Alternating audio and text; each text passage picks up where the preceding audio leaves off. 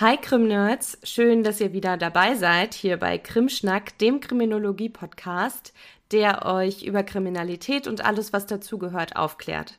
Von uns kriegt ihr den Überblick, was die Forschung und manchmal auch die Sicherheitsbehörden über Kriminalität wissen oder was sie vielleicht noch nicht wissen und worüber noch geforscht werden muss oder sollte. Ich bin Marie. Und ich bin Annelie. Und nachdem wir uns beim letzten Mal zunächst ja mal angeschaut haben, was man unter dem Wort Menschenhandel eigentlich versteht, haben wir uns für heute zum einen vorgenommen, euch nochmal zwei ausgiebige Beispiele zu geben und zum anderen mal zu schauen, wie man Menschenhandel überhaupt bekämpfen kann. Also welche sicherheitspolitischen Strategien gibt es? Kann man Menschenhandel überhaupt effektiv bekämpfen? Oder ist es eher wie so eine Hydra, der man einen Kopf abschlägt und der dann drei andere dafür nachwachsen? Mhm. Ihr dürft gespannt sein. Macht's euch gemütlich mit einem Drink oder einem Snack, wie ihr wollt. Hier kommt jetzt auf jeden Fall schon mal euer Krim-Snack. Krimschnack. Der Kriminologie-Podcast.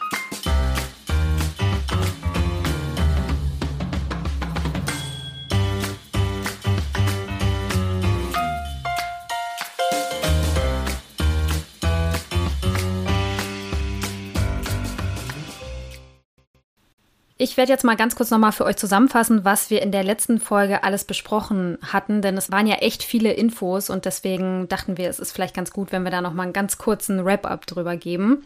Also, die erste und glaube ich auch fast wichtigste Info aus der letzten Folge war, es gibt Menschenhandel auch heute noch und auch hier bei uns in Deutschland werden Menschen heute noch ausgebeutet. Es ist oftmals ein sehr internationales Verbrechen, weil die TäterInnen ja oft über Ländergrenzen hinweg agieren, aber eben nicht nur, denn auch innerhalb Deutschlands ist zum Beispiel die sogenannte Loverboy-Methode, die Maria euch ja in der letzten Folge ein bisschen näher erklärt hat, auch eine bekannte Methode, um meistens junge Mädchen in die Zwangsprostitution zu manipulieren. Was wir aber auch in der letzten Folge feststellen mussten, ist, dass der Bereich Menschenhandel einfach super komplex und vielseitig ist und die Zwangsprostitution eben nur ein Beispiel von vielen ist. International gibt es Bestrebungen, eine einheitliche Definition und auch so ein gemeinsames Vorgehen zu fördern. Ich habe euch ja vom Palermo-Protokoll erzählt und auch von der EU und der EU-Richtlinie. Und demnach fasst man unter dem Begriff Menschenhandel verschiedene Formen der Ausbeutung von Menschen, wie zum Beispiel sexuelle Ausbeutung, Sklaverei, Zwangsarbeit, Zwangsbettelei und Organentnahme, um nur ein paar Beispiele zu nennen. Wichtig ist auch zu sehen, dass dieses Verbrechen auf verschiedenen Ebenen stattfinden kann und eben mehr ist als die letztliche Ausbeutung der Opfer. Auch wenn es ja echt zynisch klingt, kann man es sich als so eine Art Handelskette vorstellen, wo jeder einzelne Schritt zu einem sehr, sehr schlimmen Verbrechen beiträgt. Es fängt also oftmals an mit der Anwerbung, in Anführungszeichen. Es geht dann weiter mit dem Transport der Opfer, ihrer Beherbergung, also Unterbringung irgendwo und endet dann mit der letztlichen Ausbeutungshandlung und die findet dann eben oft auch mehrfach statt. Mhm. Ja, es ist also so, dass sich eigentlich alle Personen, die irgendwie in diesem Prozess involviert sind und irgendwie daran beteiligt sind, sich halt auf eine Art mitschuldig machen, zumindest nach diesen internationalen Vorstellungen. Ob sie sich dann aber auch tatsächlich strafbar machen mit dem, was sie da tun, das kommt sehr auf die nationalen Gesetze an und ja, wie es im jeweiligen Land eben geregelt ist. Mhm. Die Täter erreichen ihr Ziel nämlich die Fügsamkeit des Opfers auf verschiedenen Wegen.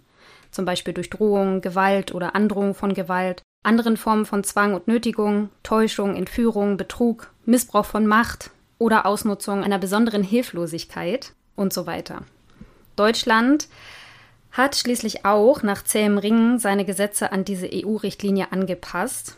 Leider muss man aber sagen, schneiden wir sowohl bei nationalen als auch bei internationalen Untersuchungen immer noch nicht so gut ab, was die Effektivität der Bekämpfung von Menschenhandel angeht, was nicht nur an den Gesetzen selbst liegt, sondern auch an den Strukturen drumherum, laut vieler Expertinnen. Wir haben auch in der letzten Folge über die Täter gesprochen und festgestellt, dass es zwar tatsächlich oft große Netzwerke sind, die in diesem Bereich agieren, dass es aber auch kleine Gruppen und auch Einzeltäterinnen sein können. Die überwiegende Mehrheit der Täterinnen sind Männer. Wie aber gerade der Fall von Ghislaine Maxwell gezeigt hat, gibt es auch Frauen, die wegen Menschenhandels verurteilt werden. Ich denke, die meisten von euch kennen den Fall. Ghislaine Maxwell war die Frau, die dem reichen Unternehmer Jeffrey Epstein, der Name sagt vielleicht sogar noch mehr von euch was, dabei geholfen hat, junge Mädchen zu manipulieren und sexuell auszubeuten und dann auch noch an die reichen Geschäftspartner des Paares zu vermitteln. Jeffrey Epstein hat sich dann im Gefängnis selbst das Leben genommen, aber ja, seine Helferin Ghislaine Maxwell wurde im Dezember letzten Jahres dann wegen Menschenhandels verurteilt und jetzt gerade Ende Juni wurde dann das Strafmaß verkündet. 20 Jahre hat sie dafür bekommen. Also das zeigt, auch Frauen können im Bereich Menschenhandel durchaus Täterinnen sein. Die Opfer sind zu zwei Drittel weiblich, aber auch die männlichen Opferzahlen steigen an. Während Männer und Jungs eher in der Zwangsarbeit landen, landen die meisten Frauen und Mädchen eher in Zwangsehen oder ja, der Zwangsprostitution. Und für heute haben Annelie und ich ja auf jeden Fall auch noch mal ein paar Beispiele mitgebracht. Das haben wir ja auch in der letzten Folge angeteased und ein Beispiel hast du ja auch gerade schon genannt. Ich habe mir hm. jetzt noch mal das Beispiel, also ich meine, es ist ein relativ bekanntes Beispiel auch und es war auch viel in den Medien, die WM 2022 in Katar rausgesucht. Das ist also ein sehr ja, aktuelles Beispiel und dabei kam Katar ja immer wieder in die Kritik, weil äh, ArbeitsmigrantInnen unter Zwang und Androhung von Strafe über 80 Stunden die Woche arbeiten mussten, um diese Stadien zu bauen. Und dabei wurden sie auch für Pausen und sogar Toilettenpausen sanktioniert. Amnesty International hat mit einigen der Arbeitgebenden damals gesprochen und kam zu dem Schluss, dass die katarische Regierung von den Umständen wusste und nichts getan hat, um die Bedingungen der Arbeitenden zu verbessern. Also da gab es ja, glaube ich, in den Medien auch immer mal wieder Berichte darüber, dass irgendwelche Leute einfach vor Erschöpfung von irgendwelchen Gebäuden fallen und so. Also es ist ja nichts Neues, dass man sowas aus Katar hört. Seit der WM-Vergabe vor zwölf Jahren sind mindestens 6500 Menschen gestorben, die an dem Bau der Stadien beteiligt waren. Was, wenn man es runterrechnet, bedeutet, dass etwa zwölf ArbeitsmigrantInnen pro Woche gestorben sind. Und Katar spricht bei dieser Sterberate aber davon, dass sie für die Landesgröße und die demografische Zusammensetzung normal und sozusagen zu erwarten sei. Was mhm. schon ein ziemlicher Happen ist. Und ich habe mich gefragt, wieso also wie kommt denn das Land dazu oder wie ist, sind denn da überhaupt die Strukturen? Deshalb habe ich dahingehend dann mal ein bisschen recherchiert und in Katar ist es ja so, dass über 80 Prozent der Bevölkerung ArbeitsmigrantInnen sind. Und es gibt dort so eine Art Sponsorensystem, das sogenannte Kafala-Gesetz. Und das wirkt sich in Katar in der Praxis so aus, dass es die ArbeitsmigrantInnen an ihre Arbeitgebenden bindet, weil diese für sie bürgen müssen, bevor sie ins Land kommen. Das bedeutet, dass die ArbeitsmigrantInnen massiv abhängig von ihren Bürgen sind also ohne Einverständnis dieser Sponsoren oder Sponsorinnen dürfen diese ArbeitsmigrantInnen nicht mal den Arbeitsplatz wechseln oder das Land verlassen. Oh. Ja, sie brauchen tatsächlich eine Ausreiseerlaubnis ihrer Bürger. Schaffen sie es trotzdem ohne Einverständnis, also selbst wenn sie fliehen können, ne? also selbst wenn sie es ohne diese Einverständnis aus dem Land rausschaffen würden, dürfen sie selbst mit neuen Sponsoren zwei Jahre lang nicht wieder ins Land einreisen. Und da liegt nämlich das Problem, weil diese GastarbeiterInnen auf die Jobs eben trotzdem angewiesen sind. Und die Aussicht, dass sie dort nicht arbeiten können und ihren Familien Geld schicken könnten, bringt sie in erhebliche Notsituationen. Die mhm. ArbeitsmigrantInnen kommen nämlich überwiegend aus Pakistan, Nepal, Bangladesch, Sri Lanka und Indien. Und es ist ihnen also nicht daran gelegen, ihre Sponsoren zu verärgern, was sie natürlich super vulnerabel für Zwangsarbeit und Ausbeutung macht. Andersrum dürfen die Sponsoren ihren Arbeitnehmenden jederzeit kündigen, sie dürfen ihnen auch zu wenig Gehalt auszahlen oder sie zu spät oder sogar gar nicht entlohnen. Also das wird sozusagen nicht sanktioniert. Gelockt werden die Gastarbeitenden mit guten Angeboten. Für ihre Rekrutierung müssen sie allerdings hohe Gebühren zahlen. Also nach Informationen von Amnesty International können diese Gebühren zwischen 500 bis 4300 US-Dollar betragen, was ja für Menschen aus den Ländern, die ich gerade genannt habe, wirklich wahnsinnig viel Geld ist. Und im Land angekommen stellen viele Betroffene dann aber fest, dass sie über den Lohn oder sogar die Art der Arbeit getäuscht wurden und es gibt auch Berichte und Aussagen von Opfern, die bestätigen, dass sie bei über 50 Grad arbeiten mussten, wozu sie nicht mal kostenloses Trinkwasser gekriegt haben. Sie wurden zu spät entlohnt, mussten deshalb um Essen betteln. Ein Betroffener hat ausgesagt, dass er zwölf Stunden mit leerem Magen arbeiten musste und dann auch weiterhin kein Essen bekommen hätte. Und als er sich dann beschwerte, wurde er vom Manager aus dem Arbeitscamp geworfen, in dem er zu dem Zeitpunkt wohnte. Und der Manager hat sich auch geweigert, den Betroffenen zu bezahlen. Dieser musste dann bei anderen Gastarbeitenden um Essen betteln. Hm. Die Arbeitstage sind Berichten zufolge häufig auch 18 Stunden lang und viele weitere Betroffene haben Amnesty International berichtet, dass sie bedroht wurden, wenn sie sich über die Arbeitsbedingungen beschweren wollten. Und ja, hinzu kommt, dass den Arbeitenden in der Regel die Pässe abgenommen werden, sodass sie ohne das Wort ihrer Bürgen eben als illegale Eingewanderte gelten würden. Nach katarischem Gesetz ist das zwar nicht erlaubt, es ist aber trotzdem gängige und straffreie Praxis. Und einige Betroffene haben ausgesagt, dass sie zwar gehen wollten, die Unternehmen sie aber nicht gehen ließen und sie seien deshalb den Unternehmen völlig hilflos ausgeliefert gewesen. Die äh, nepalesische Botschaft in Katar bezeichnete die dortigen Zustände vor einigen Jahren deshalb als offenes Gefängnis. Das Kafala-System erschwert den Betroffenen den Zugang zur Justiz, um gegen ihre Arbeitgebenden vorzugehen. Also wenn sie zum Beispiel ihre Löhne nicht gezahlt kriegen, müssen sie hohe rechtliche Hürden nehmen, was eben trotzdem auch häufig nicht von Erfolg gekrönt ist, selbst wenn sie diese Hürden nehmen. Außerdem besteht eben Straffreiheit für die Arbeitgebenden, die gegen Arbeitnehmerrechte, die es ja durchaus gibt, verstoßen. Also strukturell wirklich ganz, ganz unsicher für die Arbeitnehmenden und sehr sicher für die Arbeitgebenden. Ja, dann kommt noch hinzu, dass die Todesfälle von Gastarbeitenden nicht ausreichend untersucht werden, was den Familien der Opfer Entschädigungszahlungen verwehrt.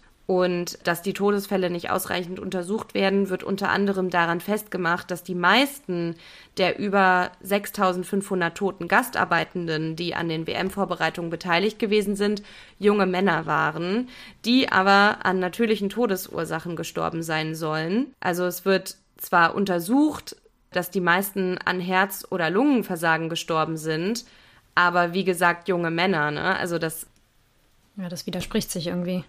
Es wird zwar eine Todesursache festgestellt, aber es wird halt nicht weiter untersucht, wie es dazu gekommen ist. Und äh, mhm. dass es sozusagen nicht an den jungen Männern liegen kann, sondern an den horrenden Arbeitsbedingungen wahrscheinlich eher liegt und die Leute wortwörtlich so zu Tode geschafft wurden, das wird dann eben nicht untersucht oder eingestanden. Ansonsten ist es den Gastarbeitenden natürlich auch verboten zu streiken und oder Gewerkschaften zu gründen oder ihnen beizutreten. Und Katar hatte 2018 zunächst Versprechungen gemacht, Verbesserungen bezüglich der Arbeitsbedingungen auch gesetzlich zu verankern. Und es gab auch definitiv Fortschritte.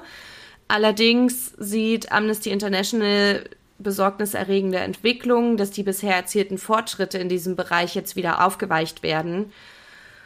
Und ja, an dem Bau der Stadien waren überwiegend Männer beteiligt. Dafür sind die meisten der Hausangestellten in Katar Frauen, denen es jetzt auch nicht viel besser geht als den männlichen Gastarbeitenden. Also hier gibt's auch ziemlich viele schlimme Berichte und also zusätzlich zu den schlimmen Arbeitsbedingungen und den verspäteten oder keinen Lohnzahlungen dem zu hohen Arbeitspensum, Passentzug und so weiter gibt es hier eben auch viele Berichte über Gewalt und Misshandlungen und eben, wie ich in der letzten Folge auch schon mal angesprochen hatte, sogar illegale erzwungene Organentnahmen.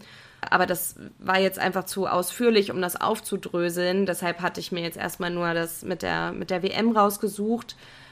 Aber mhm. fand ich halt schon krass und das ist definitiv ein Beispiel einfach mal für ja, strukturelle Ausbeutung von mhm. einer bestimmten Gruppe Menschen und mhm. genau, durch den Staat halt unterstützt und toleriert. Mhm. Ja, ja, es klingt echt nach so einer richtigen Struktur für moderne Sklaverei einfach, ne? Mhm. Auf jeden Fall ein Grund vielleicht, die WM nicht zu schauen dieses Jahr. Aber gut, das muss natürlich jeder selber wissen. Aber ähm, also es war ja ein großes Thema. Ich habe das Gefühl, jetzt hat man wieder irgendwie lange Zeit gar nichts davon gehört. Aber es war ja, wann war das 2018, ne? War das doch mal ganz groß in den Medien, wo man auch viel darüber berichtet hat. Mhm.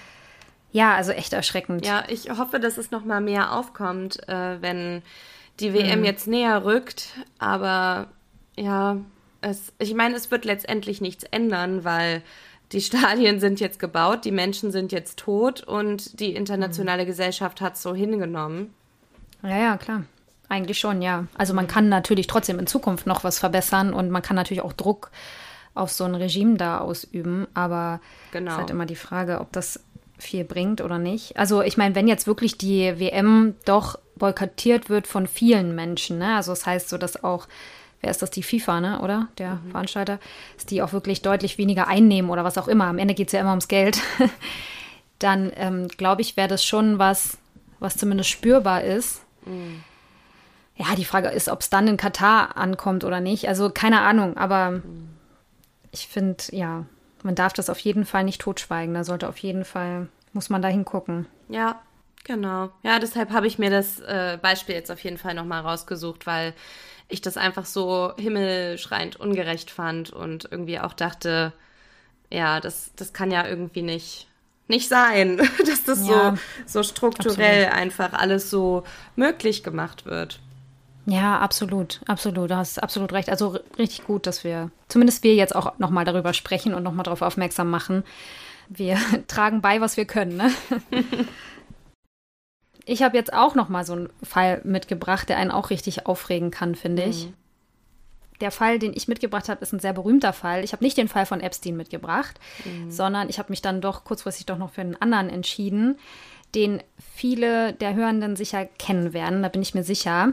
Aber ich habe ihn für das Thema heute ausgewählt, weil er deutlich macht, dass der Bereich Menschenhandel einfach sehr, sehr vielfältig ist und das Wort Handel dabei total irreführend sein kann. Denn es geht eben nicht nur um den reinen Verkauf von Menschen als eine Art Ware. Also darum geht es auch, aber eben nicht nur, es geht darüber hinaus. Und auch geht es über die finanzielle Bereicherung hinaus. Es geht vielmehr um die Objektifizierung und die Ausbeutung von Menschen für die Zwecke des Täters oder der Täterin. Und die können wirklich sehr, sehr unterschiedlich aussehen. Ja, bevor ich euch den Fall schildere, auf jeden Fall nochmal eine Triggerwarnung, denn es geht um den Missbrauch von Minderjährigen. Ähm, ich werde das nicht im Detail schildern, aber trotzdem, wer damit Probleme hat oder das vielleicht nicht so gut hören kann, der sollte jetzt einfach mal, ich würde jetzt mal schätzen, so sechs, sieben Minuten vorskippen.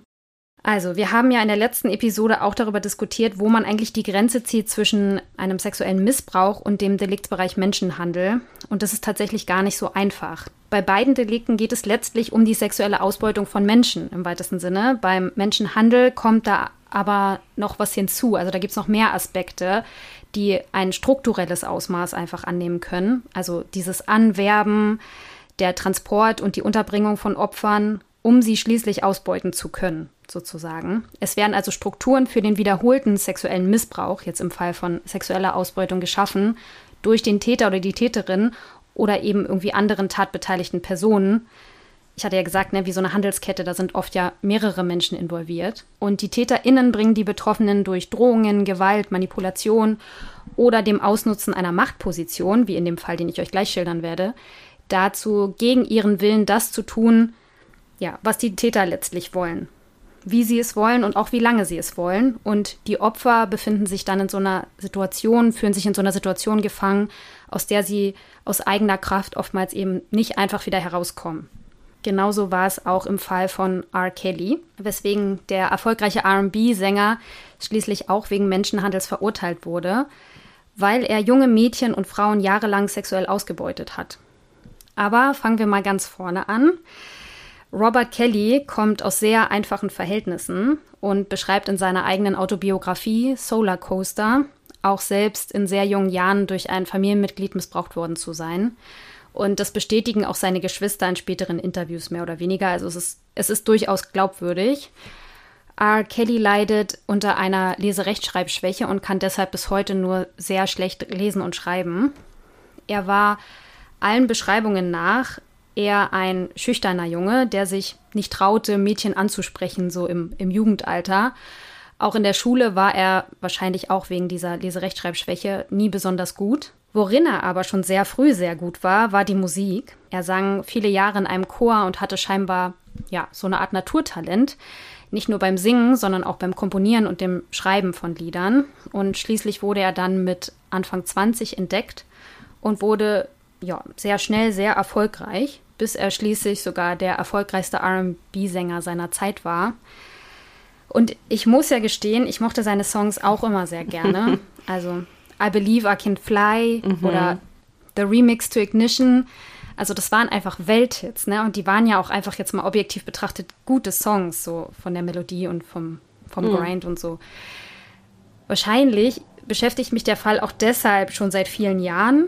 Also spätestens seit dieser sehr bewegenden, wenn auch vielleicht an einigen Stellen ein bisschen reißerischen Doku Surviving R. Kelly, wo eben die Opfer und auch deren Familienangehörige einfach beschreiben, wie die Situation sich für sie damals angefühlt hat und wie es dazu kam. Und ja, auch das ganze Ausmaß so schildern, aus ihrer Sicht aber natürlich. R. Kelly kommt in der Doku nicht zu Wort.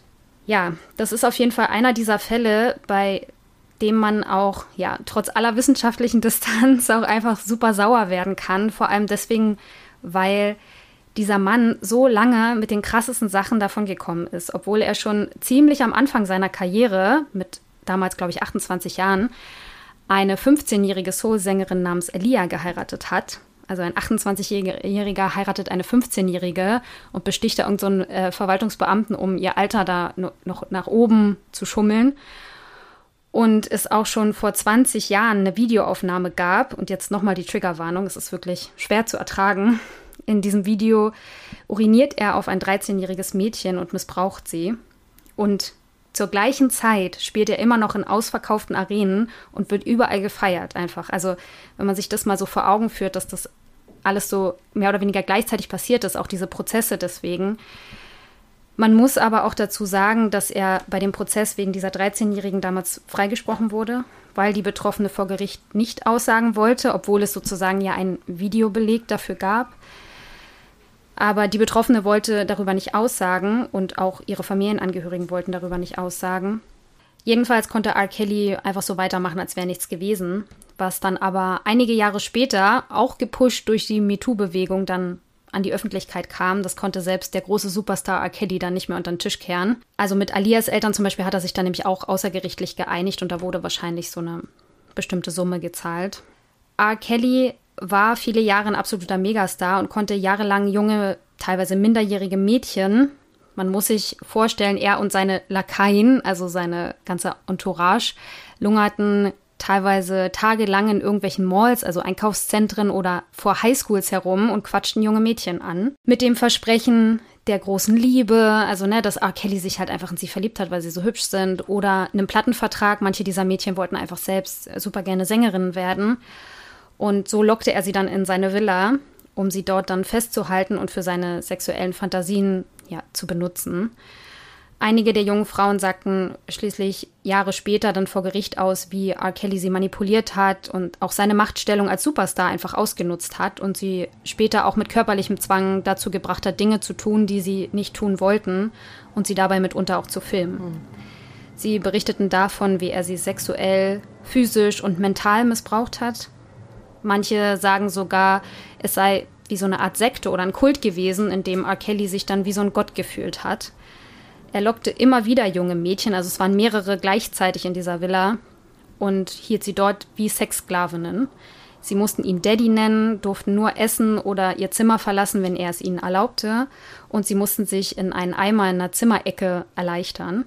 An dem Fall zeigt sich, dass die letztliche Ausbeutung zunächst gar nicht durch Gewalt ermöglicht wurde, sondern durch das Vortäuschen ja, von so Liebesbeziehungen. Ne? Er hat ihnen halt zunächst das Gefühl gegeben, dass sie für ihn super viel wert waren. Viele dieser Mädchen kamen halt auch aus schwierigen Verhältnissen und so weiter. Und er hat einfach das ausgenutzt, dass da so ein riesiges Machtgefälle war. Er als so ein Superstar, der ihnen dann diese Aufmerksamkeit gegeben hat. Und wenn man sich überlegt, dass dieser Mann, wie gesagt, ein Superstar war, aber auch, ja, irgendwie dann Anfang 30 oder Mitte 30 und diese Mädchen teilweise erst 15, einige sogar noch jünger. Ne? Ich habe ja von einer 13-Jährigen erzählt. Und ja, jetzt Kürzlich wurde er dann zu 30 Jahren Haft verurteilt und es stehen da auch noch weitere Prozesse in anderen Bundesstaaten aus.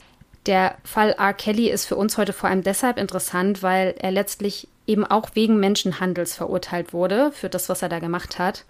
Und das, obwohl seine Taten, anders als jetzt beispielsweise die Taten von Epstein, die ich ja vorhin schon erwähnt habe, der Mädchen und junge Frauen nicht nur selbst missbraucht hat, sondern diese dann auch noch an Bekannte und Businesspartner verkauft hat und sich so dann halt auch noch daran bereichert hat. Bei R. Kelly eben eigentlich nur zur Befriedigung seiner eigenen Bedürfnisse diente. Ne? Also all das war sozusagen nur für seine eigenen kranken Fantasien. Mhm. Aber das ist wirklich irgendwie krass, wenn man sich das so sich das überlegt. Also es ist ja wirklich, also richtig gewieft, auch weil er hat ja dann eigentlich so die Loverboy-Methode und mhm. einfach auch so ganz viele andere Methoden, mit denen die Menschenhändler und Händlerinnen arbeiten, miteinander vermischt und auch je nach Kontext dann ja angepasst sozusagen, ne? Was, was er jetzt mhm. gerade dachte, was am besten zieht, um die Person zu sich, also in die mhm. Villa zu locken. Total, genau. Und es gab, also, was daran auch so krass ist, ist, dass halt so viele Opfer gab. Ne? Es waren so viele junge Mädchen, die dann da ja mehrere Monate oder so in dieser Villa mhm. waren. Was ich daran auch super interessant fand, jetzt so die, wie du gerade sagst, diese psychologischen Aspekte, ne, dass er zum Beispiel auch dieses, dass er eine Leserechtschreibschwäche hat und nicht gut lesen und schreiben konnte. Er hat sich halt vielen dieser Mädchen dann auch sehr verletzlich gezeigt und hat dann sich sozusagen ihnen geöffnet und ihnen auch von, von den Missbrauchserfahrungen erzählt. Und sie haben ihm dann von ihren Missbrauchserfahrungen erzählt und so. Mhm. So ist da auch so ein richtiger Bond entstanden. Und das hat er ja eigentlich richtig instrumentalisiert wahrscheinlich. Also er hat das ja richtig bewusst dann angewandt, ne, um dann so ein, ja, weiß ich auch nicht, so ein, so ein Netz aufzubauen. Ich finde mhm. das so mhm. krass, wie Menschen das dann machen, ne? Also wie man ja so Manipulationstechniken dann anwendet. Ja, also absolut. Aber weißt du, was ich mich also ich frage mhm. mich irgendwie auch gerade, wie konnten die denn da monatelang in der Villa sein, wenn, wenn die minderjährig waren? Also hatten die keine Eltern oder wie? Doch, doch. Also gerade, also wenn du mal Surviving R. Kelly siehst, also ich würde es empfehlen, das mal anzugucken, weil ich fand es halt echt interessant. Da erzählen nicht nur die Opfer selbst, sondern eben auch deren Eltern und auch Bekannte und Freunde, wie sie das erlebt haben und wie sie dann auch versucht haben, zu denen durchzudringen mhm. und wie dann die richtig abgeschirmt wurden. Und manche Eltern haben auch die Polizei gerufen und mhm. haben gesagt, meine Tochter ist in dieser Villa und ähm, ich weiß nicht, ob es ihr gut geht und ich weiß nicht so, Ach, was krass. da los ist. Ja, okay. und dann gab es auch so äh, Wellness-Checks, nennt sich das ja, oder Welfare-Checks oder ich weiß nicht genau wo die Polizei dann halt hingeht und guckt, ob es demjenigen gut geht und das ist auch passiert. Und dann haben halt die Mädchen immer gesagt, ja, uns geht's gut, ist alles in Ordnung, mhm. wir wollen hier sein, wir sind freiwillig hier. Und dann ist einfach nichts weiter passiert, weil es ist halt auch R. Kelly. so. Mhm. Ne? Also es war krass. zumindest zur damaligen Zeit, war er echt so ein bisschen unantastbar, ne? Mhm. Und auch krass natürlich dann, was er wirklich für eine Macht über diese mhm. ja, Mädchen und jungen Frauen hatte dass die in dem Moment dann eben noch sagen, dass es ihnen gut geht, obwohl es ja gar nicht gestimmt hat. Ja, total. Es gibt ja sogar ein Mädchen, was auch viele, viele Jahre in dieser Villa gelebt hat und dessen Mutter auch in der Doku spricht, weil die nämlich auch alles versucht hat, um ihre Tochter sozusagen daraus zu befreien. Mhm. Und dieses Mädchen ähm, soll ja jetzt sogar seine Verlobte sein. Der soll sich ja im Gefängnis mit ihr verlobt haben und sie steht ja auch immer noch zu ihm. Mhm.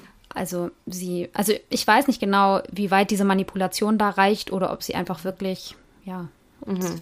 ne, ist halt sehr, sehr schwer zu sagen, ob das so mhm. Stockholm-Syndrom ist oder was das genau ist. Ich weiß ja. es nicht. Oder ob mhm. sie das halt ganz anders empfindet. Ja. ja natürlich, ja. Also ja. ich meine, wenn es Stockholm-Syndrom ist, ich weiß gar nicht, ob dann alle das als, ja, das sozusagen identifizieren würden oder ob sie halt dann denken, nein, nein, das ist echt. Aber da mhm. müssten wir jetzt mit Psychologen, Psychologinnen reden. ja, und vor allem sie, ne? Also mhm. ich glaube, sie bräuchte dann vielleicht therapeutische Unterstützung. Definitiv. Um wirklich zu sehen, was da gerade so passiert. Also mhm. kann ich auch nicht sagen, aber es ist wirklich enorm. Also die Doku kann ich auf jeden Fall empfehlen. Wie gesagt, ich finde sie an manchen Stellen ein bisschen reißerisch und sie ist natürlich einseitig. Geht ja nicht anders, weil R. Kelly ja nicht spricht und nicht sprechen wollte. Aber ja, mhm. auf jeden Fall den, den Einblick, den man da so bekommt in die Gefühlswelt dieser Frauen und auch deren Eltern und so, das ist echt, also wirklich bewegend. Mhm. Interessant an dem Fall sind auch die Besonderheiten des US-amerikanischen Rechts. Ich versuche das mal kurz zu halten. Ich habe dazu irgendwie so viel rausgesucht, aber ich mache das jetzt mal kürzer als geplant, weil ich glaube, das wird ein bisschen viel. Also es ist auf jeden Fall so, dass ein zentrales Gesetz im Bereich Menschenhandel in den USA der sogenannte Mann Act von 1910 ist. Auf dessen Grundlage wurde dann auch Kelly verurteilt. Das ist ein Bundesgesetz, wonach es verboten ist, Frauen aus dem Ausland oder über Landesgrenzen hinweg für, in Anführungszeichen, unmoralische Zwecke zu transportieren. Das ist natürlich ein bisschen schwammig, dieser mhm. Begriff. Mhm. Und der Mann Act ist auch bekannt als der White Slave Act, also das weiße Sklavengesetz. Genau deshalb gab es an dem Gesetz in der Vergangenheit auch ja viel Kritik vor allem weil er ursprünglich vor allem zum Schutz weißer Frauen diente und mitunter auch dazu genutzt wurde, um Beziehungen zwischen verschiedenen Ethnien, also vor allem zwischen schwarzen und weißen Menschen zu verfolgen, indem man den Begriff unmoralische Zwecke dann eben entsprechend ausgelegt hat. Ne? Also so mhm. genau sexuelle Handlungen zwischen verschiedenen Ethnien galten dann eben als unmoralisch und weil er eben auch davon ausgeht, dass Frauen sich nicht freiwillig prostituieren können und die Zustimmung der Frau dabei auch keine wirkliche Rolle spielt, ne? also nach diesem Gesetzestext. Und der Begriff White Slavery und seine Geschichte in den USA ist auch super interessant, aber ja, darauf gehe ich jetzt mal nicht weiter ein. Aber es ist einfach so, dass die Versklavung weißer europäischstämmiger Menschen besonders verurteilt wurde während die Versklavung schwarzer Menschen eben bis ja, 1865 in einigen Teilen des Landes noch erlaubt war und auch darüber hinaus ja als deutlich weniger verwerflich angesehen wurde einfach. So, mhm. dass es halt ein spezielles Gesetz für weiße Sklaven gab. Mhm. Gut. Aber das halt nur nebenbei. Obwohl, vielleicht kann man auch noch ganz kurz anmerken, also R. Kelly, R. Kelly ist ja ein schwarzer Mann und seine Opfer waren alles schwarze Mädchen und Frauen. Und viele Leute, die den Fall schon länger verfolgen, sagen, dass die Tatsache, dass alle Opfer schwarz waren, auch ein Grund dafür sein könnte, warum es ja da einfach weniger öffentlichen Aufschrei und auch behördliche Ermittlungen gab. Das könnte ich mir auch vorstellen, weil es gibt auch dieses blonde, weiße Frauen-Mädchen-Ding, ja. dass da die Medien schneller aufspringen ja. als ja jetzt bei schwarzen Menschen. Der total. Aber auch Vertreter der Black Community in den USA haben halt auch gesagt, wie zerrissen so die eigene Community auch war, weil R. Kelly einfach auch in dieser mhm. Bubble ein großer Held war. Ne? Also es war jemand, zu dem hat man aufgeschaut und man wollte eigentlich so dieses Heldentum auch nicht zerstören. Man wollte nicht, dass das Risse bekommt und mhm. deswegen hat man vielleicht auch weggesehen. Die Tatsache, dass halt eben auch die Frauen schwarz sind und dass ja sozusagen diese Community auch hinter, ja, seinen Frauen stehen müsste, das hat halt viele Jahre dann nicht so ja, war halt nicht so ein Thema. Ne? Ja, das ist dann nochmal ein anderes Problem. ja, genau. Also man merkt schon, es ist halt auch sehr, sehr facettenreich und wir behandeln das jetzt nur so oberflächlich. Da könnte man ja. überall noch, noch mehr in die Tiefe mhm. gehen, aber das, ja, nur so weit. Also, Jedenfalls wurde dieser Man Act in den letzten Jahrzehnten immerhin mehrfach überarbeitet und soll heute alle Frauen vor dem Sexhandel schützen. Und R. Kelly wurde in diesem Prozess auch wegen Racketeering verurteilt, was ich total interessant fand, weil ich das in diesem Zusammenhang echt noch nie gehört mhm. hatte. Unter dem Begriff versteht man sowas wie Gaunerei oder sehr verwerfliche Geschäftspraktiken, wie zum Beispiel so Schutzgelderpressungen und sowas. Mhm. Also es ist eher sowas in Richtung organisierte Kriminalität. Also üblich ist die Verurteilung wegen Racketeerings vor allem in den Fällen des organisierten Verbrechens, ne, in mhm. diesen Bereichen. Aber das Gericht hat den Straftatbestand auch bei R. Kelly als erfüllt gesehen, wegen des Kidnappings junger Frauen, der Bestechung von Behördenmitarbeitern, sexuelle Ausbeutung eines Kindes, Sexhandel und der Zwangsarbeit. Ja, das klingt schon sehr organisiert, ne? Ja, ja, genau. So hat man das dann am Ende auch interpretiert. Man hat das, was R. Kelly sich da aufgebaut hat, als so eine Art Kult oder eben wie so eine Geschäftspraxis definiert, bei der R. Kelly sowas wie der CEO mhm. war. Interessant fände ich ja auch zu wissen, ob seine Mitarbeitenden, die ihn ja darin unterstützt haben, die Mädchen zu finden, sie einzulullen, sie herumzukutschieren und sie auch von ihren Familien und Freunden abzuschirmen, mhm. auch auf irgendeine Weise bestraft werden oder ob es da auch Prozesse gibt, die irgendwie angestrebt werden, weil darüber hört man leider öffentlich gar nichts und ich konnte dazu auch überhaupt nichts finden. Ja. Vielleicht kommt da mhm. noch mal was oder vielleicht kommt irgendwann dann mal raus, dass die irgendeinen Deal eingegangen sind und halt gegen R. Kelly ausgesagt haben und dafür irgendwie eine Strafminderung oder sowas bekommen mhm. haben. Genau, das kann sehr gut sein. Es gab auf jeden Fall Mitarbeiter, MitarbeiterInnen, ich weiß nicht, ob da auch eine Frau dabei war, die tatsächlich auch ausgesagt haben und auch in der Doku spricht ja auch. Ich glaube, das ist sogar eine Frau, die in der Doku mhm. spricht und ja, praktisch verfremdet dazu auch was sagt. Also kann sehr gut mhm. sein, was du sagst. Ja, ja. aber wir wissen es nicht. ja, wir wissen es nicht, genau. So, warte. Ja, also das Konstrukt fand ich auf jeden Fall trotzdem ganz interessant. Eine Rechtsexpertin von CNN hat erklärt, dass die Verurteilung wegen Racketeering viele Vorteile hatte, denn so konnten darunter verschiedene Delikte gefasst werden, die verschiedene Opfer betrafen und sich über mehrere Jahre erstreckten, wo man sonst eben hätte sozusagen alles einzeln aufdröseln müssen und dann auch zeitlich in einem engeren Rahmen hätte bleiben müssen. Also ich höre an der Stelle jetzt mal auf, denn das geht, glaube ich, sonst doch zu weit ins Detail. Die Erklärung dieser CNN-Expertin tue ich aber auf jeden Fall in die Show Notes, falls es jemand von euch doch noch näher interessiert, denn ich finde es wirklich interessant, wie das nachher dann, also wie und warum sie das dann so gemacht haben. Und sie waren ja dann auch erfolgreich damit, von daher, ja. Mhm. War es das zu erkennen? ich hoffe, es war jetzt nicht zu viel. Ich weiß es nicht genau. Nö, also mir war es nicht zu viel.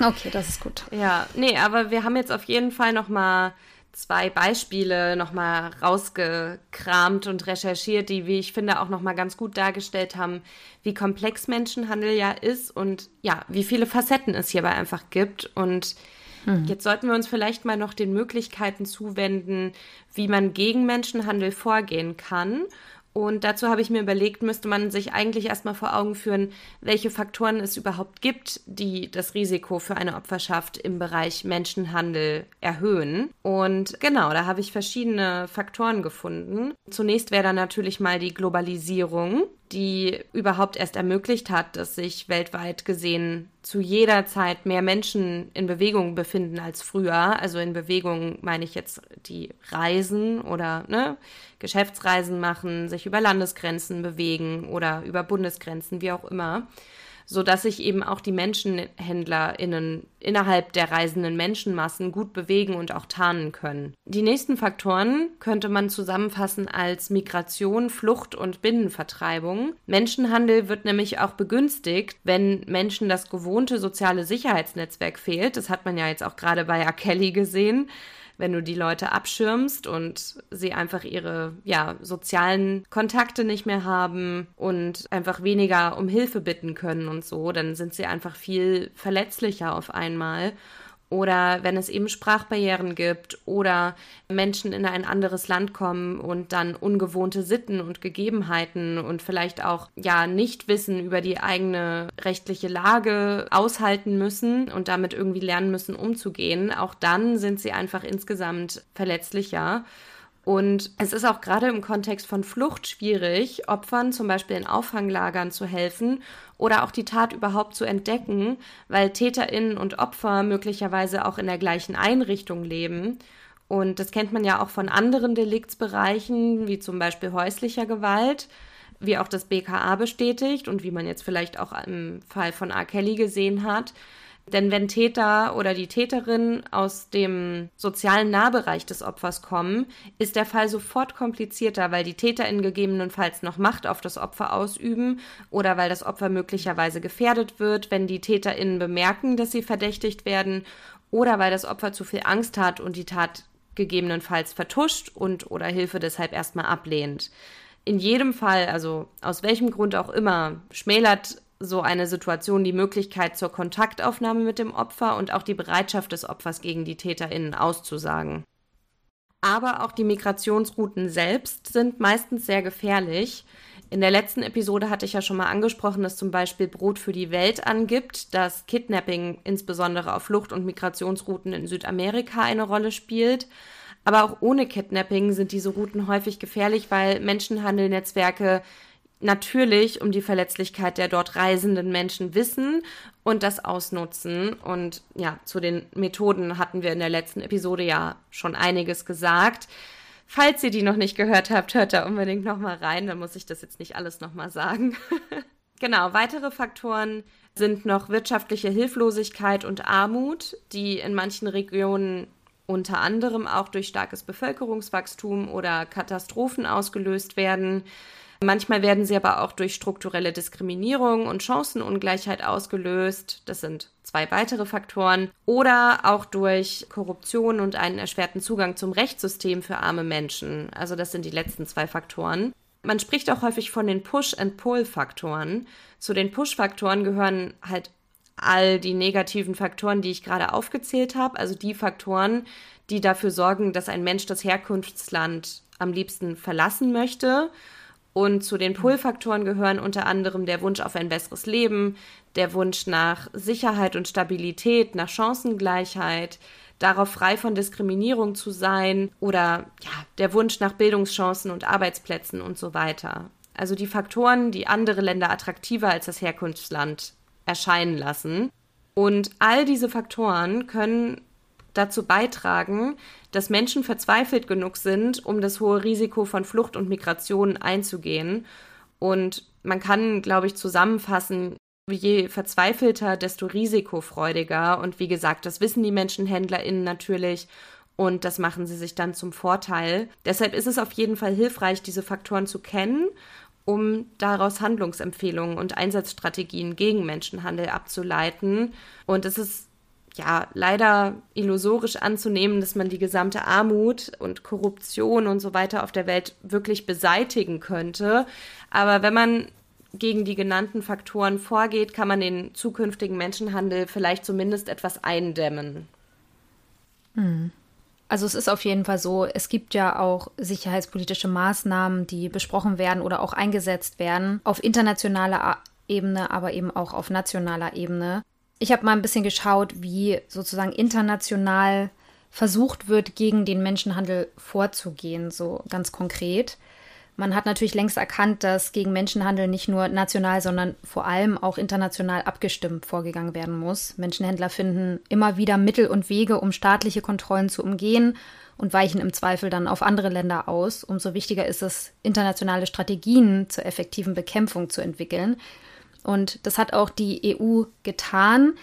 Die Europäische Kommission hat bis 2025 eine Strategie festgelegt, bei der bestimmte Ziele für die nächsten Jahre ja einfach festgelegt wurden, die alle darauf abzielten, diese organisierten kriminellen Strukturen zu stören und zu schwächen und die Geschäftsmodelle der Menschenhändler zu zerschlagen, zumindest innerhalb der EU. Vor allem möchte man die Nachfrage reduzieren, indem auch die Endnutzer effektiver verfolgt und verurteilt werden und auch im Netz entsprechende Maßnahmen ergriffen werden. Denn man hat natürlich festgestellt, dass sehr, sehr viel im Bereich Menschenhandel auch sich mittlerweile ja ins Internet verlegt hat. So will man den Profit der kriminellen Netzwerke schmälern, denn meistens geht es letztlich ja auch ums Geld. Die EU will die gemeinsame Arbeit gegen diese Netzwerke auch weiter verbessern und ausbauen und möchte konkrete Schulungen für Polizei und Justiz europaweit anbieten um eben diese vor allem in diesem Bereich besser zu bilden, sodass sie sowas auch schneller erkennen und damit besser umgehen können. Und die Schleuser sollen ja konsequent zur Rechenschaft gezogen werden und Opfer sollen vor allem gestärkt werden, indem man ihnen flächendeckend Unterstützungsangebote macht. Und auch für die aktuelle Situation an der ukrainischen Grenze hat die EU eine Strategie entwickelt.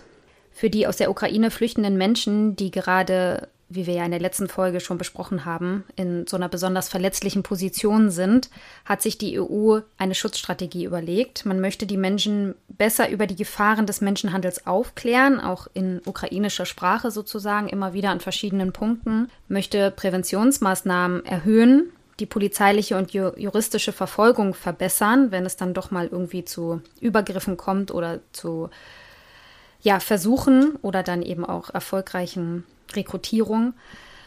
Opfer sollen möglichst früh identifiziert werden und somit dann auch Unterstützung erhalten und dann auch geschützt werden vor den Tätern oder vor den TäterInnen. Und auch Nicht-EU-Länder wie zum Beispiel die Ukraine selbst und auch Moldawia sollen in die strategischen Bemühungen einbezogen werden. Also auch die werden dann zu Sitzungen eingeladen und man bespricht dann gemeinsam, wie man den Menschen bestmöglich helfen kann. Ja, mhm. und es gibt ja auch auf nationaler Ebene auf jeden Fall einiges, was getan werden könnte oder auch was schon getan wird. Aber was ich zum Beispiel ganz häufig auch gelesen habe, was ja eigentlich auch eine Forderung ist von ja vielen NGOs eigentlich auch, dass das auf nationaler Ebene auch umgesetzt wird durch die Politik, dass man Menschen legal einreisen lassen sollte, weil das gefährliche Migrations- und Fluchtrouten bekämpfen würde weil sich ja gerade auf diesen Routen die MenschenhändlerInnen eben häufig einklinken. Und wenn dort weniger Menschen unterwegs wären, dann ja, würde man den MenschenhändlerInnen ja schon mal den Nachschub sozusagen verwehren. Und wenn Menschen legal in andere Länder einreisen könnten, dann wären sie eben nicht auf diese Menschenhandelnetzwerke angewiesen, würden keine Gefahr laufen, den Pass abgenommen zu bekommen oder sich für die Überfahrt noch irgendwie zu, hoch zu verschulden und dann dabei noch ihr eigenes Leben aufs Spiel zu setzen. Und ein Vorteil einer legalen Einreise wäre auch noch, dass Menschen, die hier dann einen legalen, regulären Aufenthaltsstatus haben, auch insgesamt weniger vulnerabel wären, weil sie dann, selbst wenn sie in die Fänge von Menschenhandel geraten sind, die TäterInnen eben auch eher anzeigen würden. Ähm, und das äh, ja, hatte Annelie in der letzten Episode ja auch schon angesprochen, dass dieser Status als illegal oder irregulär sozusagen es den Opfern erschwert, sich juristische Beratung, psychotherapeutische und medizinische Hilfe zu holen oder eben auch die TäterInnen anzuzeigen, wenn sie gleichzeitig darum bangen müssen, abgeschoben zu werden, sobald man sie identifiziert. Das heißt aber natürlich trotzdem, dass die Menschen bei dieser legalen Einreise staatlich kontrolliert werden müssten, allein aus sicherheitspolitischen Erwägungen heraus. Und ich weiß auch, dass derartige Policies häufig medial und gesellschaftlich in der Kritik stehen. Aber Kontrollaktionen an Flughäfen und Grenzen haben sich zumindest BKA-Berichten zufolge in der Vergangenheit tatsächlich schon als verlässliche Maßnahmen erwiesen, um potenzielle Opfer von Menschenhandel ausfindig zu machen und diese dann auch davor zu bewahren, die Zwangsarbeit hier überhaupt antreten zu müssen. Hm. Und ein weiterer Vorteil solcher Kontrollaktionen wäre natürlich auch oder ist auch, dass die Polizei darüber wiederum weitere Infos über die internationalen Netzwerke erhält und diese dann daraufhin effektiver in Zusammenarbeit mit Europol, Interpol und anderen Sicherheitskräften anderer Länder bekämpfen kann. Wenn man jetzt als ähm, Polizei in Deutschland Menschenhandel aufdecken will, ist es aber zunächst wichtig, dass die Betroffenen erkannt und eben auch als Opfer anerkannt werden. Und das erfordert von Seiten der Polizei ein hohes Maß an Sensibilität um zu erkennen, ob eine Person einen Beruf freiwillig ausübt oder nicht, oder ob eine Person eine Straftat vielleicht begangen hat, weil sie dazu gezwungen wird. Hm. In den allermeisten Fällen sind die Polizeikräfte dabei aber auch auf die Aussage der Opfer angewiesen. Das habe ich ja auch schon in der letzten Episode mal anklingen lassen. Kommt es dann zur Anzeige, werden wie üblich die Personalien des Opfers aufgenommen und die Angaben zum Tatort, Tatzeitpunkt, zu den TäterInnen und soweit möglich auch schon zum Tathergang aufgenommen. Also soweit so gut. Kommt es zu einer Verhandlung vor Gericht, ist es allerdings bisher fast immer notwendig, dass die Opfer nochmal persönlich aussagen. Und da musste ich auch gerade dran denken, als du den Fall von R. Kelly geschildert hast. Also da scheinen sich das deutsche und amerikanische, US-amerikanische System mal etwas zu überschneiden. Weil hier nämlich in Deutschland auch häufig das Problem liegt. Das hatte Annelie ja auch in der letzten Episode schon mal erklärt denn die Opfer könnten aus unterschiedlichsten Gründen nicht mehr für eine Aussage verfügbar oder zu einer Aussage bereit sein, was dann erhebliche Folgen für die Hauptverhandlung haben kann. Denn wenn die HauptbelastungzeugInnen nicht mehr verfügbar sind, kann das Gericht sich keinen Eindruck mehr über die Glaubwürdigkeit der Zeugin oder des Zeugen machen. Man kann keine Widersprüche in der früheren Aussage aus dem Weg räumen, die eventuell erst während der Hauptverhandlung aufkommen.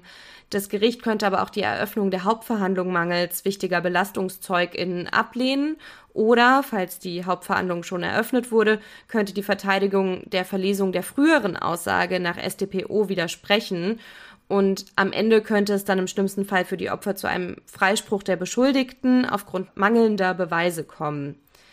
Also da gibt es, ja, wie ihr seht, viel, was man beachten muss. Und es gibt außerdem auch einige Faktoren, die beeinflussen, ob ein Opfer überhaupt bereit ist, gegen die Täterinnen auszusagen oder nicht.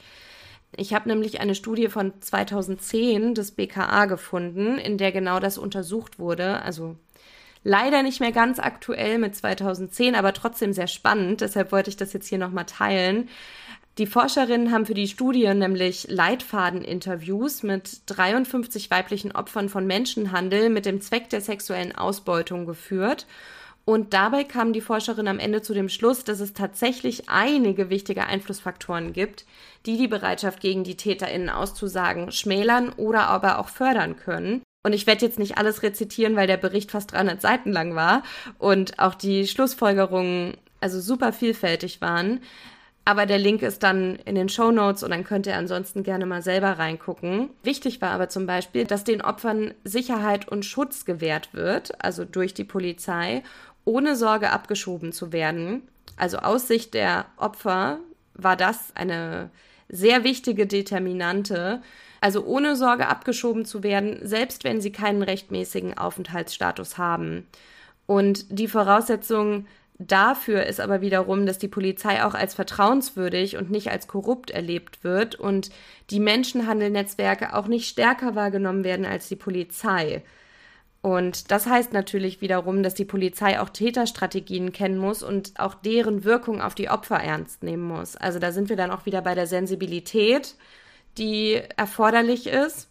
Interessant fand ich auch, dass äh, Barrieren identifiziert wurden, also zum Beispiel Angst vor den TäterInnen oder Scham, aber auch so externe Faktoren wie Freiheitsberaubung oder Gewalt durch die TäterInnen oder auch Sprachprobleme der Opfer und Vorurteile Dritter gegenüber den Opfern.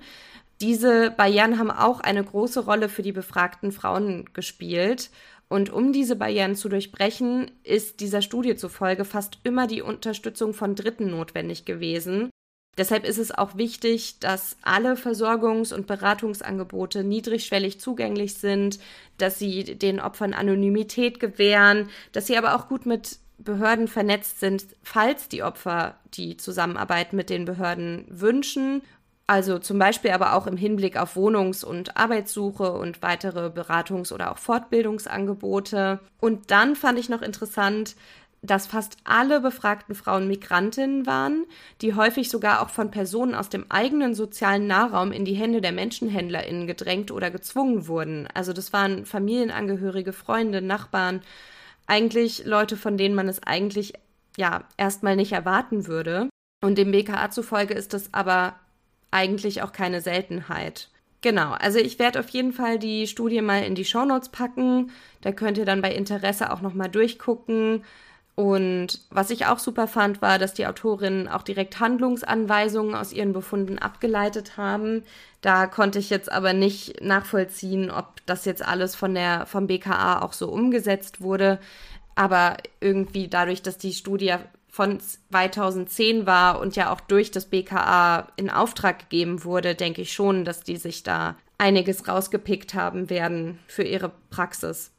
Genau, und es ist aber so, neben den juristischen und auch polizeilichen und auch vor allem den internationalen Verbunden und strategischen Überlegungen lastet, glaube ich, auch sehr, sehr viel, was die Umsetzung angeht und gerade die Hilfe für die Opfer angeht, auf den Schultern von NGOs ja, Nichtregierungsorganisationen, die sich sozusagen zur Aufgabe machen, den Opfern zu helfen oder Menschenhandel auch wirklich aktiv zu bekämpfen und Strukturen zu durchbrechen.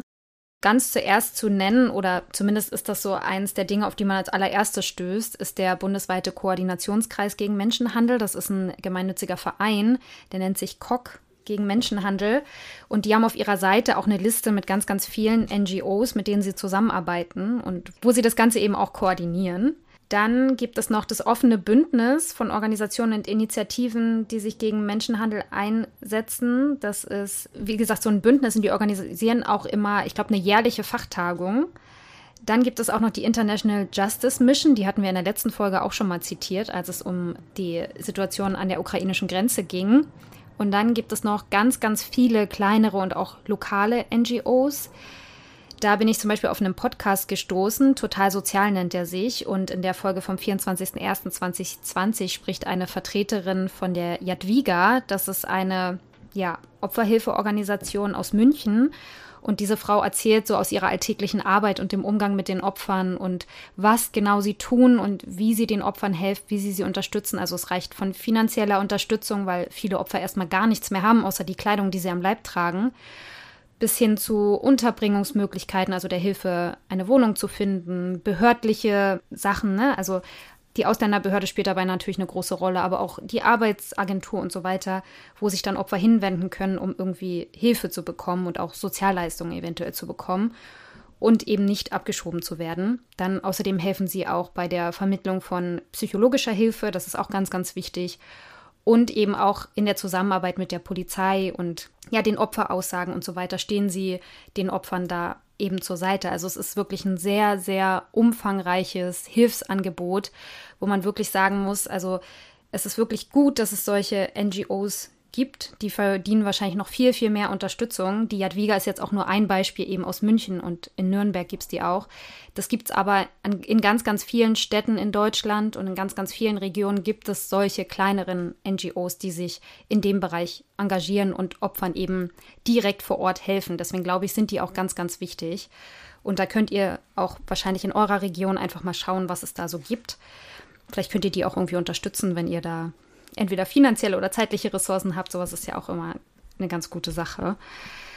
Ja, genau. Also diese NGOs sind auch super, super wichtig, glaube ich, was die Bekämpfung von Menschenhandel angeht und leisten dann wirklich wichtigen und guten Beitrag. Ja, voll. Ich meine, allein das, äh, was wir mitbekommen haben, was an der Grenze zur Ukraine passiert ist, dass da wirklich auch eine Frau, ich glaube, es war eine Mitarbeiterin, hm. äh, dann eingeschritten ist und irgendwie dann auch die Menschen nochmal aufgeklärt hat und dann ja diesen einen Typ ja. mit seinem Van da verscheucht hat und so.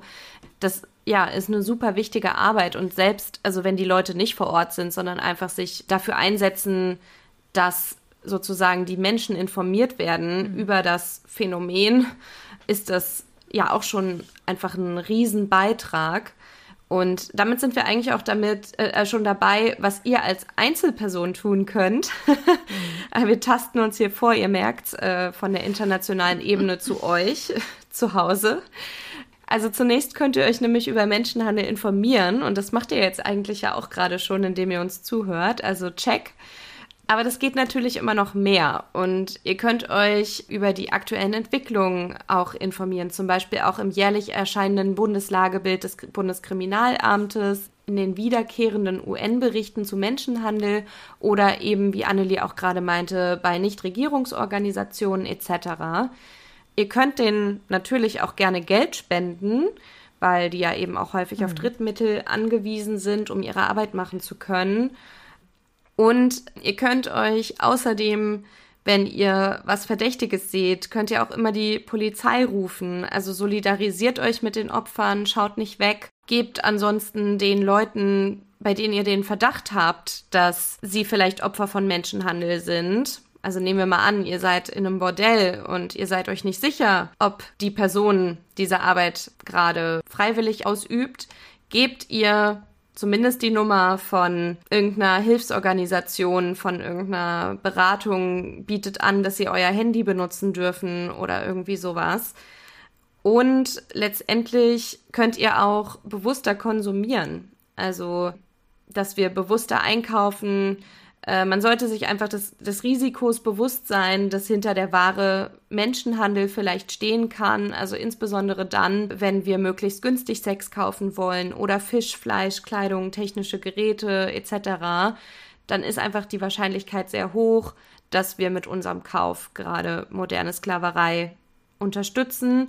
Denn technische Geräte, Kleidung, Fisch sind auch die Top 3 Produktkategorien auf dem Global Slavery Index, die in die G20-Staaten importiert werden, bei denen einfach wirklich die erhöhte Wahrscheinlichkeit besteht, dass die Produkte unter Zwang und oder durch Ausbeutung hergestellt oder gefangen wurden. Und wie gesagt, auch bei Sexarbeit fördert man durch das Drücken der Preise die Nachfrage, woraufhin die Menschenhandelnetzwerke dann eben versuchen, die Nachfrage zu bedienen und noch mehr Einkommen zu generieren. Also es lohnt sich immer zu fragen, woher die Ware kommt und wie die Arbeitsbedingungen vor Ort sind. Und das ist vielleicht am Anfang ein bisschen Recherchearbeit, bis ihr die Marken gefunden habt, denen ihr vertrauen würdet oder das Bordell, dem ihr vertraut. Aber dieser Aufwand könnte eben indirekt auch Menschenleben retten und das sollte es wert sein. Insofern startet und endet es eben auch mit uns allen im Einzelnen. Ja, genau. So, und damit sind wir dann am Ende. Ähm, also fix und fertig. am Ende der Episode und am Ende unserer Kapazitäten, weil Wärme und Schwüle. Aber genau, ich wollte sagen, mhm. wir sind jetzt am Ende der Episode und haben jetzt zum Thema Menschenhandel, finde ich irgendwie, also ich persönlich zumindest wieder auch viel gelernt und es ist ein wichtiges Thema, auch finde ich ein Thema, was gar nicht so präsent ist, wie es vielleicht sein sollte. Deswegen hier unser, unser Beitrag dazu, da auch nochmal drauf aufmerksam zu machen, dass es das eben gibt, dass es das auch bei uns gibt und dass man dagegen was tun muss, weil Menschen halt einfach darunter leiden. Und ja, wir verabschieden uns dann jetzt an der Stelle von euch. Wir hören uns dann also wieder im September mit einem anderen spannenden Thema. Darauf könnt ihr euch auch schon freuen. Da haben wir wieder ganz schön was für euch vorbereitet und ähm, haben da viel dran gearbeitet. Da sind wir schon sehr gespannt drauf und hoffen, euch macht das genauso viel Freude wie uns. Und genau, bis dahin schickt uns gern eure Anmerkungen oder Feedback oder auch Fragen per Mail an krimschnack.protonmail.com oder kontaktiert uns in den sozialen Netzwerken bei Facebook und Instagram. Unter Krimschnack findet ihr uns dort. Dort findet ihr auch immer mal wieder so ein paar Inhalte von uns zusätzlich zu dem, was wir im Podcast besprechen und manchmal auch ein paar süße Hundebilder. also folgt uns dort auch gern. Wir freuen uns auch über den Austausch mit euch und das machen die sozialen Netzwerke eben einfach auch ein bisschen einfacher, dass ihr uns da einfach schreiben könnt und wir antworten dann meistens auch relativ zügig. Und bis dahin sagen wir dann, lasst euch von der Hitze nicht allzu doll stressen und bis zum nächsten Mal. Tschüss. Tschüss, bis bald.